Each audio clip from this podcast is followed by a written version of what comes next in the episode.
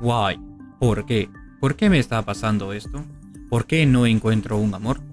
Muchos nos hemos hecho esta pregunta y al día de hoy hablamos con Mónica González, autora del bestseller Why, ¿por qué? No se pierdan este episodio.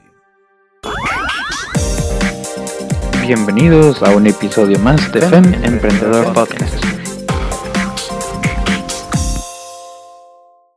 Hola amigos, espero que se encuentren bien. Soy Francisco Isla, CEO de FEM International Group, FEM International Magazine, una empresa que ayuda a los negocios a crecer con marketing digital. Como les mencionaba al inicio, estas preguntas nos las hemos formulado en más de una ocasión a través de nuestra vida. Y tenemos con nosotros a Mónica González para una entrevista en calidad exclusiva. Antes de empezar, no se olviden de suscribirse a nuestro podcast déjenos sus comentarios, además compartan este episodio para así poder llegar a más personas quienes tienen la misma interrogante. Mónica Alexandra Cifuentes Zapata nació en Medellín, Colombia, emigró a los Estados Unidos en 1997 en busca de sus sueños y al mismo tiempo ayudar a su familia. Como todo inmigrante se enfrentó a sobrevivir en un país totalmente diferente. Es madre de dos hijos, Samuel de 14 años e Isabela de 11. En el 2012 comenzó un negocio de decoración de eventos, llamado Isamo Eventos, pero por la pandemia está quieto. En diciembre del 2019 fue el lanzamiento de su primer libro titulado Why, ¿Por qué? en la librería más grande del mundo, Amazon, obteniendo el reconocimiento de best seller en diferentes categorías, estando en la lista de los top 100 más vendidos en la categoría de literatura y ficción en español obteniendo el puesto número 6 al lado de Isabel Allende en el puesto número 1, Miguel de Cervantes en el tercero y Gabriel García Márquez en el cuarto. Pasamos a conocer más de Mónica González. Bienvenida Mónica, ¿cómo está usted? Hola Francisco, ¿cómo estás? Muy buenas tardes. Eh, primero que todo, te doy las gracias por la invitación y también un saludo especial para todos los oyentes de este programa. Muchísimas gracias. ¿Cómo inicia usted en el mundo de la literatura? Bueno, eh, te cuento de que cuando yo estaba eh, jovencita, pequeña, en, la época de la escuela, del colegio, me gustaba mucho escribir y no sé si, bueno, en mi época siempre se escribían como versos y, palabras románticas en un cuaderno especial.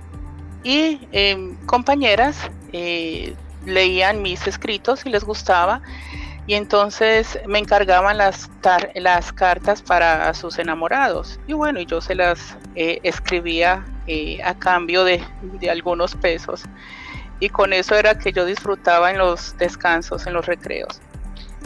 Eh, fue pasando el tiempo y siempre con el deseo de escribir, pero nunca me había tomado el tiempo de hacerlo. Solamente hacía mis escritos, por ahí mis anotaciones, ideas eh, eh, y de una cosa o ideas de otra y las iba anotando en un cuaderno como para que no se me olvidaran, pero nada concreto.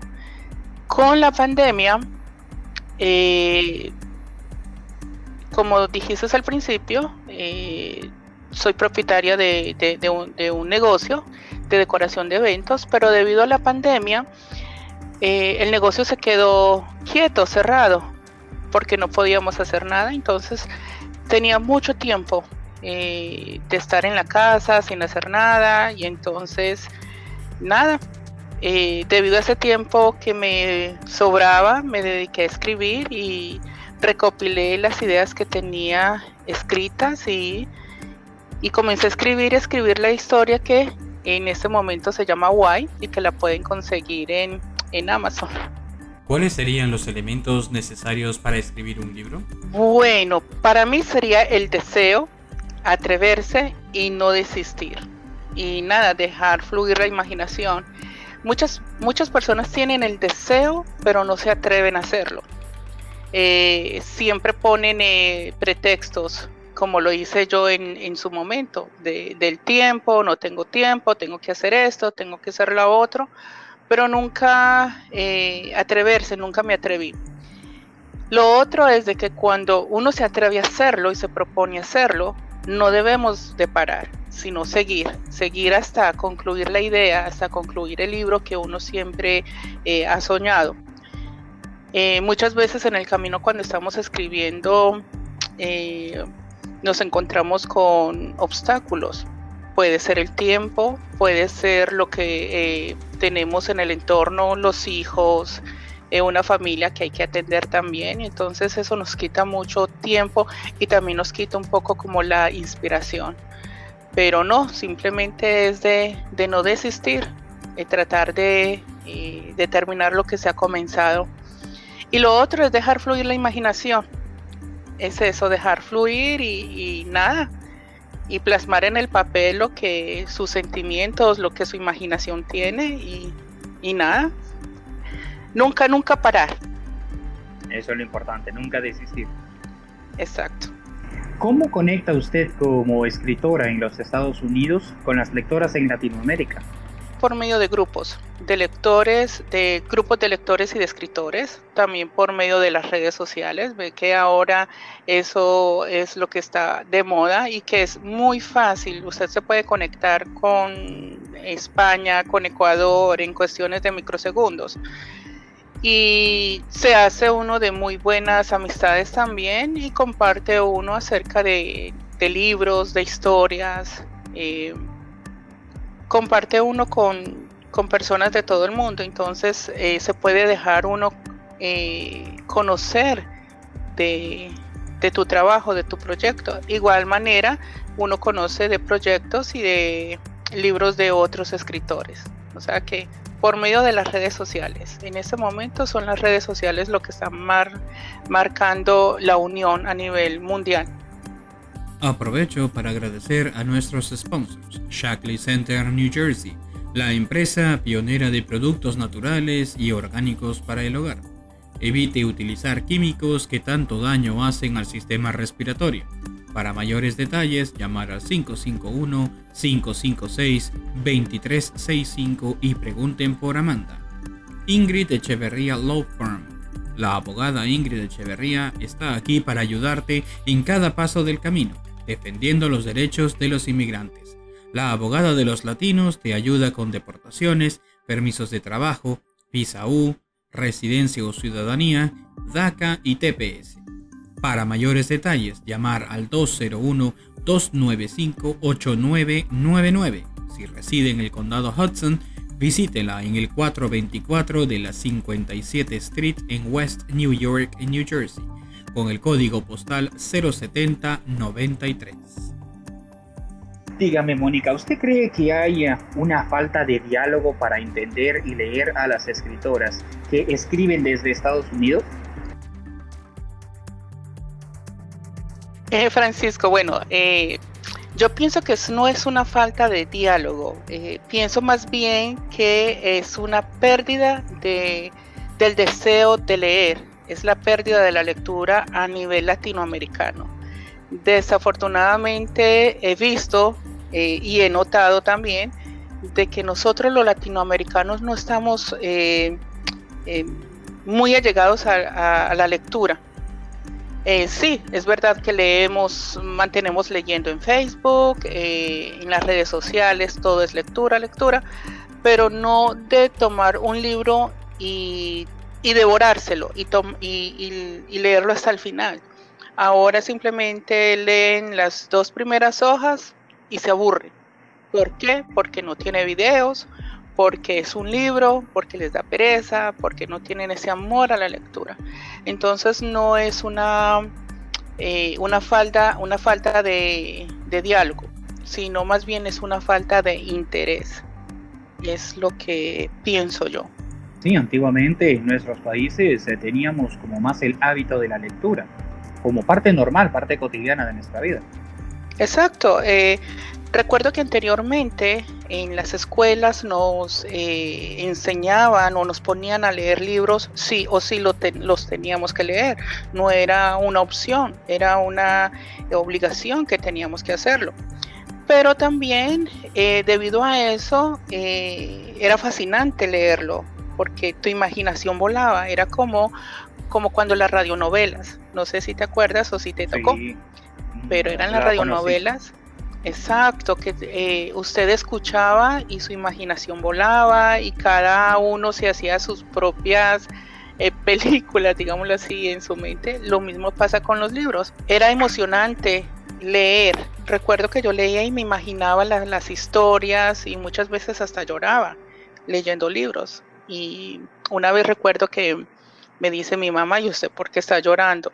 Y yo no paraba de llorar porque estaba leyendo un libro y la historia era muy triste. Y entonces como que eso me, me, me motivó.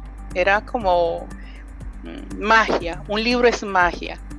Desafortunadamente pues como que ahora no está ese compromiso para leer un libro. La gente no tiene como ese deseo. Con tanta falta que hace, especialmente en esta época en que vivimos permanentemente conectados a un dispositivo, aparato móvil, laptop, tableta, iPad, lo que sea, y uno para más ahí, el cerebro no se desarrolla como antiguamente cuando uno cogía un libro o dos o una enciclopedia. Me acuerdo claramente. Es que, sabes, eh, la juventud de ahora o la gente de ahora se va por lo más fácil por lo visual. Ven un video y ya está listo. Ven una película y ya no tienen que procesar, no tienen que leer, sino que ya está todo hecho. Leer es de tomarse tu tiempo, sentarte o acostarte, estar en un lugar solitario, relajado y empezar a ponerle a tu imaginación a trabajar. En cambio con lo de ahora es, ya está listo, te sientas, le das clic a un control y ya salió ya viste la imagen, con sonido, con música y ya, pero no deja que tu imaginación vuele. O en el peor de los casos, esperan a que salga la película por Netflix. Eso es lo peor todavía. Usted mencionó algo que me ha hecho recordar en las, tanto las radionovelas como también antiguamente, muchos, muchos años atrás, eh, especialmente en Sudamérica, llegaban las eh, historias como un anexo al periódico pero eran eh, mensuales. O sea que la gente que lo leía se emocionaba con el escrito, tenía que esperar un mes a que llegara el eh, periódico para continuar la historia y la gente estaba, pero eh, contando los días, las horas para que llegara, para poder saber qué sigue de la historia. Oh, sí, recuerdo que había novelas en, las teleno... ¿Cómo se le dice? Las revistas que eran de novelas, no recuerdo el nombre. Ajá, en Colombia había novelas que sí eran mensuales o quincenales y había que esperar hasta que eh, saliera para uno seguir la continuación, pero igual había que leer. Aunque veías las imágenes, pero tenías que leer. Sí, a mí me enseñaron de niño de que el arma más poderosa del ser humano es su cerebro y se cultiva con la lectura. Exacto. Usted ya lo había mencionado, pero ¿cómo surge la idea de why, por qué y cuánto tiempo le tomó tener su obra en su mano? Bueno, eh, Why está basado en una historia real. Es una historia que le pasó a una gran amiga mía o alguien que quiero con todo mi corazón. Y eh, al saber de la historia de ella, por todo el proceso que ella ha pasado, eh, siempre tenía yo el deseo como que esto, esto lo tiene que saber la, eh, las personas deben de saber la historia de, Gabriela por todo lo que ella ha tenido que pasar. Y entonces, eh, nada, con el deseo de, escribir y con lo de la pandemia, como te había dicho antes, se dio la oportunidad y bueno, sacamos la historia de, eh, de Gabriela. ¿En cuánto tiempo estamos hablando de que ya venía preparando este, lo que iba a ser el producto final? Why? ¿Por qué? Bueno, la idea original hace muchos años, muchos años, pero en el proceso de eh, sentarme de lleno eh, y concentrarme en lo que yo quería hacer, eh, plasmar la idea en, en, el papel, te digo sin mentir, me tomó más o menos un mes. Wow. Un mes. Claro, que no fue solamente dos, tres horitas, ¿no? De sentarme. Era, fue como una necesidad que tenía que escribir. Y entonces desde por la mañana a veces me tomaba todo el día escribiendo o muchas veces toda la noche, pero era escribir y escribir y escribir, era como una necesidad que tenía que hacerlo. Y nada, y por eso me tomó tan poquito tiempo eh, eh, desarrollar el libro. Pero la idea original, años. No me imagino, especialmente por la trama, los personajes, así como la susceptibilidad de los lectores mirando todo eso. En su libro habla de que los monstruos no solo existen en los cuentos, también en la realidad, y el verdadero terror se vive en el propio. ¿Cuál es el compromiso de usted como escritora de hablar de este tema tan delicado en la sociedad? Te cuento, Francisco, que, bueno, primero que todo, eh, es el deseo de dar a conocer que la violencia no es buena en ninguno de los casos. Y sobre todo que la violencia intrafamiliar es, es lo peor que puede haber porque deja a las personas, a esos niños, digámoslo así, deja familias, deja personas marcadas de por vida. Entonces el abuso emocional y el abuso físico eh, digámoslo así, por poco tiempo o, por, prolongado. Eh, puede ser abuso de forma repetitiva o una sola vez, al igual que el abuso silencioso, eh, marcará el, camino de quien lo ha sufrido. Entonces es como dar a conocer y sobre todo que últimamente he visto por las redes sociales, anteriormente era eh, el, abuso familiar era solamente que te lo contaba el vecino, que te lo contaba Exacto, eh, pero lo escuchábamos era porque el vecino te contó, porque lo viste de pronto en tu familia, pero no era tan abierto como ahora.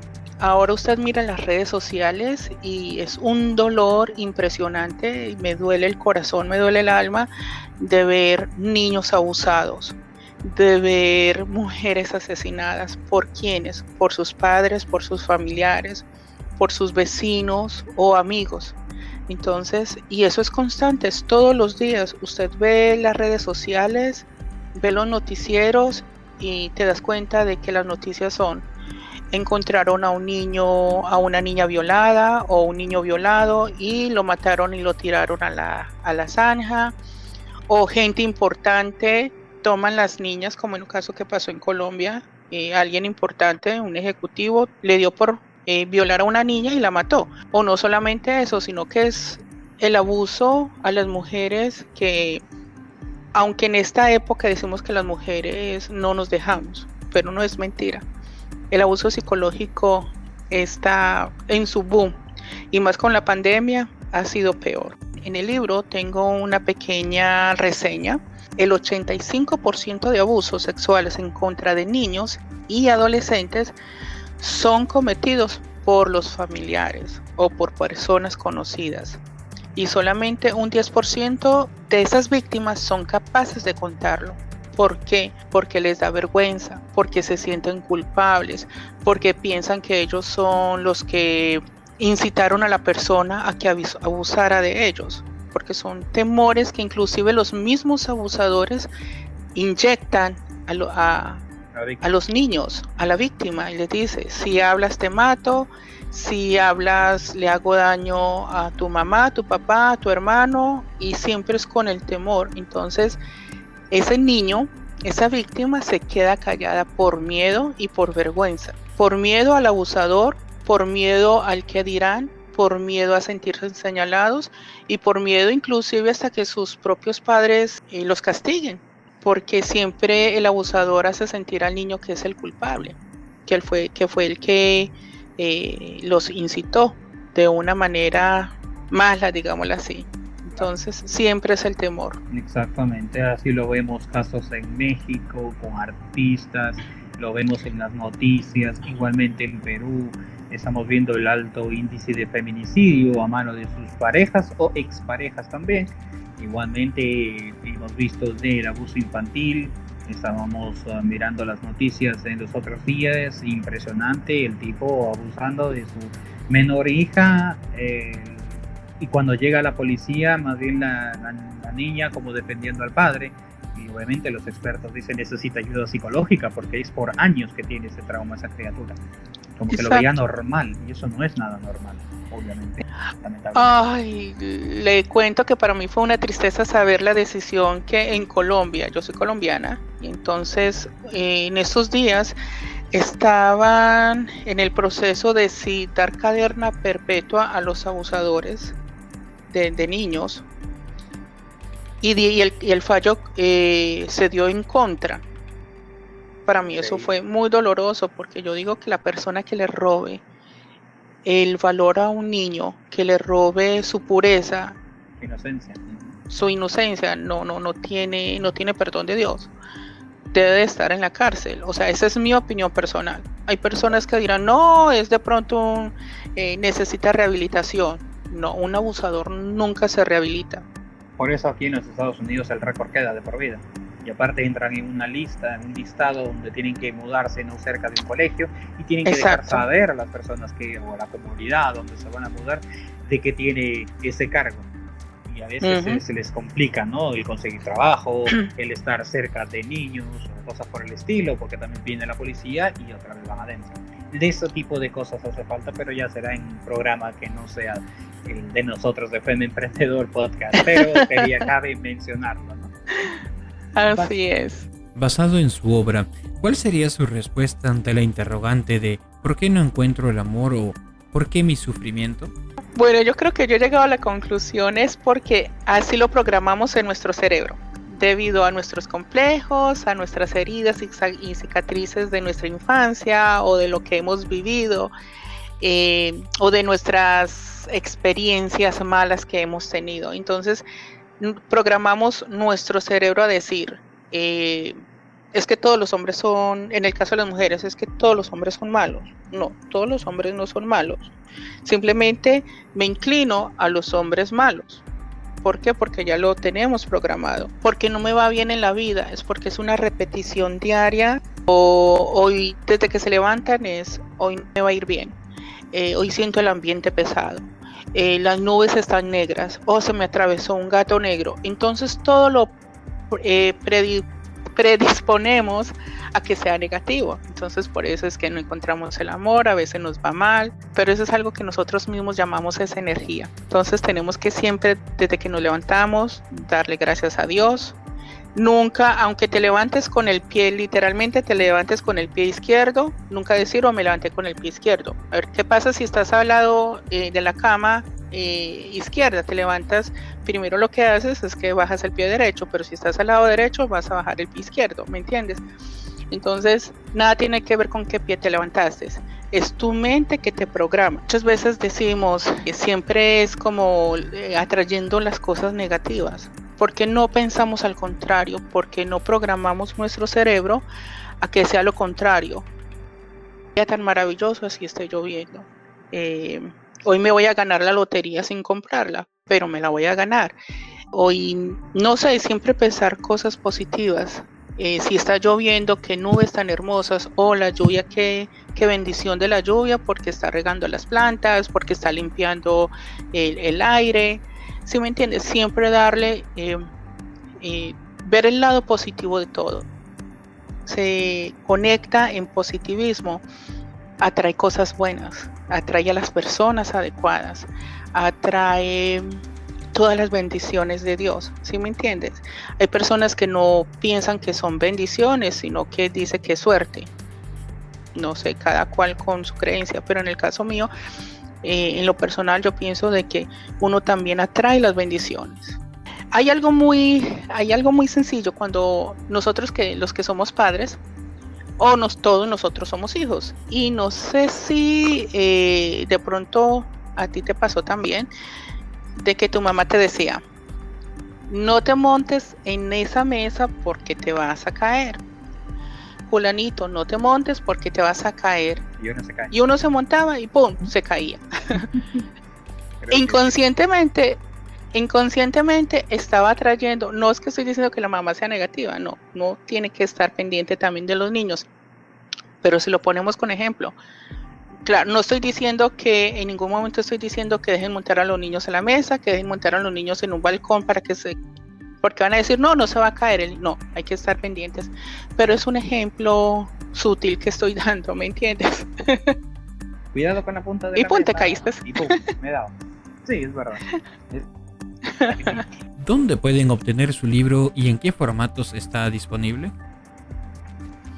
Bueno, en este momento mi libro lo pueden conseguir en Amazon. Eh, Si estás en Latinoamérica o en Estados Unidos, lo puedes conseguir en amazon.com. Si estás en Europa, lo puedes conseguir en amazon.es .com.es, que es el de España, o en amazon.it, que es el de Italia. Y en México, en amazon.com.mx, eh, que es mucho más fácil. Pero si no, entonces globalizado en amazon.com. Donde hagan el pedido, allá les llega el libro. Lo pueden conseguir en dos formatos, en el formato digital y en tapa blanda. En el formato digital pueden ver lo que es en celulares, en el computador, en la tablet, en todos los aparatos electrónicos que tengan. Y en tapa blanda para todos los que amamos tener un libro en la mano con de papel que podamos voltear las hojitas, sentir su olor, sentir el peso, no sé. A los que nos guste, a los que les gusta los libros, Exacto, entonces lo pueden encontrar también en papel. Que vayan a Amazon o busquen con Mónica González y también dejen un review, que es muy importante. Una vez que obtengan el libro, para un autor es importante que dejen el review. Ahí van a tener espacio para poder poner lo que ustedes piensan, consideren apropiado, correcto, qué les pareció, cómo les ha servido, o si también lo están dando como un regalo, porque lo están haciendo. Es importante conocer lo que piensa el público para los autores y para también todos los demás que estamos mirando los, reviews que tienen los escritores. Eso les ayuda mucho. ¿Qué le hizo optar por Amazon para publicar su libro? Bueno, eh, la verdad es que se me hizo fácil por Amazon. Estuve averiguando con eh, diferentes editoriales y no me convencieron. No estoy diciendo que sea malo.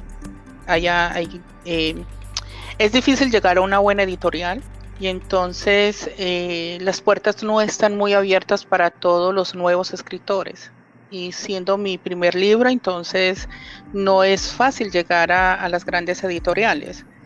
Sí se me abrieron puertas con algunas editoriales, pero no llenaban mis expectativas y entonces estuve buscando y, me encontré con Amazon, que para ser nueva, para lanzar mi primer libro, se me hizo muy fácil, muy cómodo, me dieron muchas opciones, habían muchas oportunidades y bueno, tomé esa oportunidad y, me lancé con ellos, obteniendo, gracias a Dios, llegando a otros mercados. Estábamos viendo que tiene reviews de México, de España, de Italia, Estados Unidos obviamente, y estuvimos viendo y la verdad que ha causado un impacto impresionante ¿eh?